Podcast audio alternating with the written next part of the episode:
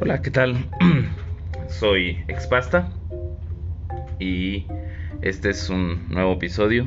También es estoy tratando de abarcar todos los temas que tengo y eh, tengo una nueva serie para compartirles eh, de una serie, un conjunto de notas editoriales que hice para un programa en el que participé estudiando una carrera de filosofía en la Universidad Autónoma de Baja California Sur. Eh, allí eh, hacía algunas notas, algunos textos como para aterrizar o, despertar el, interés de un tema que íbamos a abordar eh, en, en los jueves que teníamos nuestro programa. Y pues ah, vamos a tener esta serie de dosis, notas de dosis filosóficas.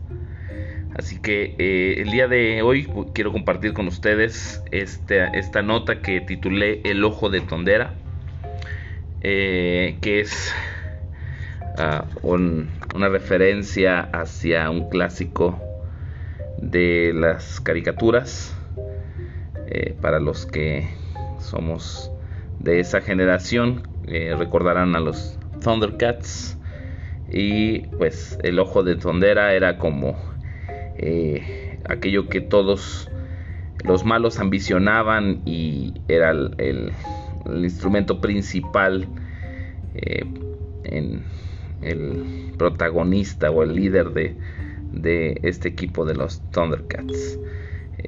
Leono, ¿verdad? El líder de los Thundercats en su espada tenía este esta piedra mágica que es el ojo de Tondera. Y bueno, dice, espada del augurio, quiero ver más allá de lo evidente.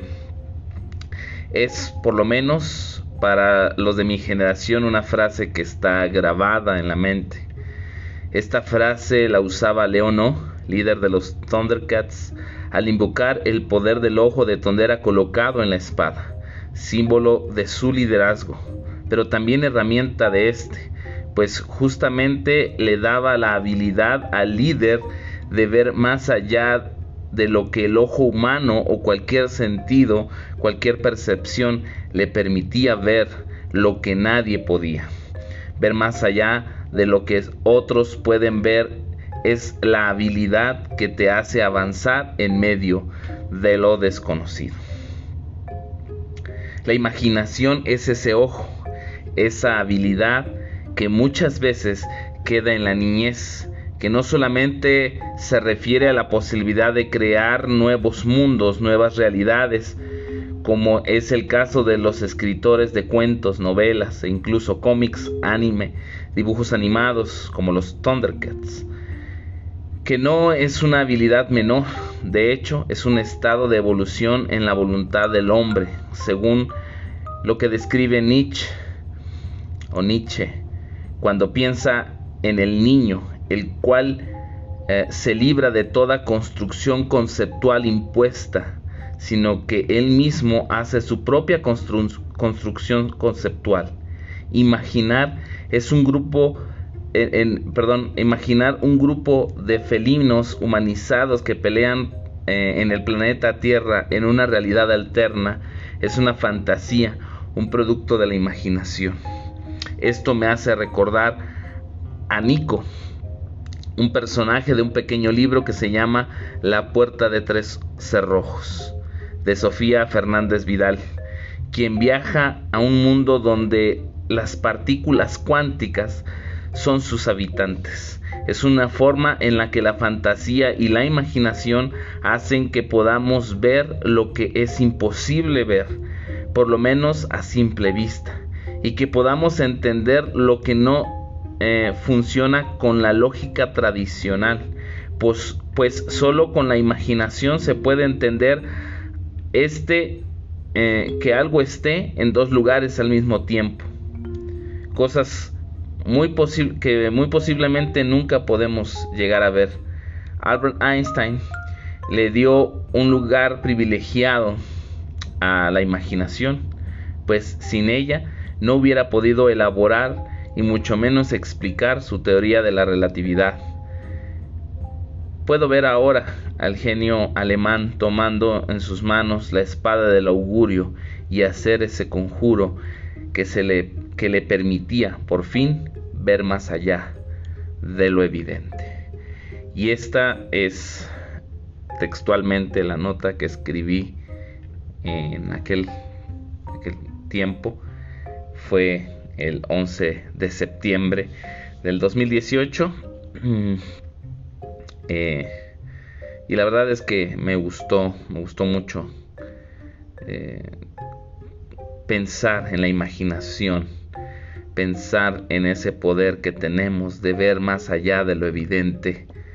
Eh, cuando rompemos con los esquemas que de alguna manera hasta vienen ya impuestos y cuando podemos pensar de manera diferente incluso hoy en día, ¿no? Eh, se considera una mm, virtud, por así decirlo, una buena capacidad, una cualidad, el que alguien tenga la, posibilidad de, tener este pensamiento fuera de la caja, le llaman. Un pensamiento que eh, rompe con los esquemas o los límites establecidos y que piensa más allá. Eh, de alguna manera así es como comienza lo revolucionario, lo que cambia. Eh, creo que esto tiene mucho, mucho que puede ser todavía aplicable en, nuestra, en nuestra vida. En aquel entonces el tema para el que hice esta,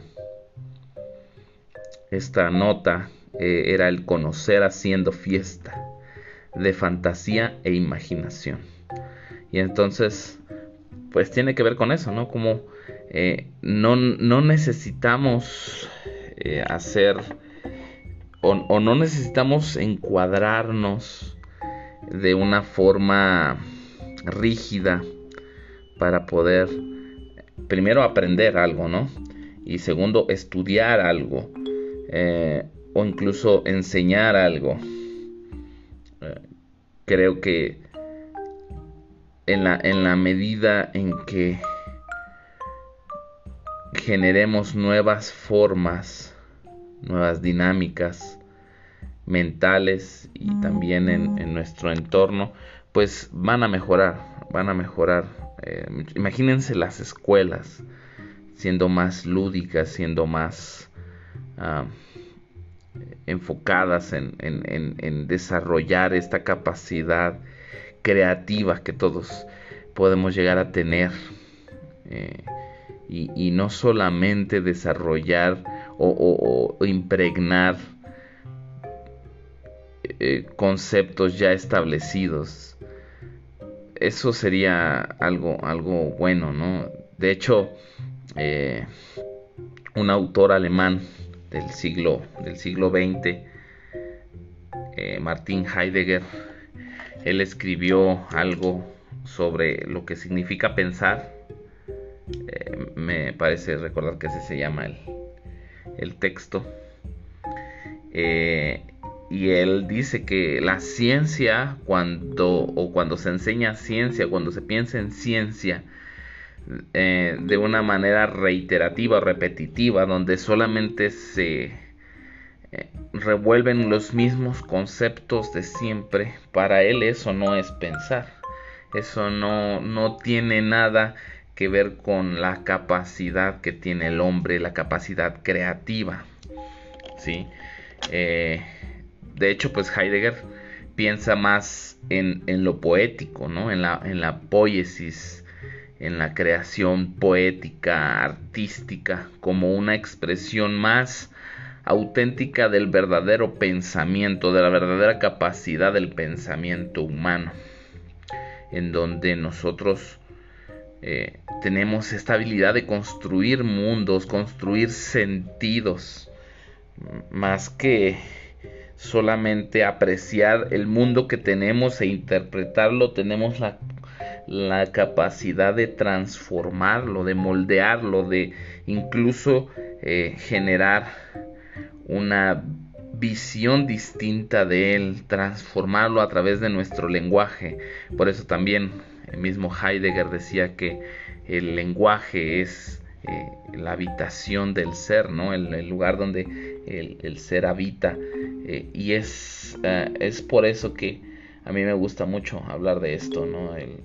la, la capacidad que tenemos como seres humanos para proyectar nuevas realidades, de generar nuevos sentidos y no estar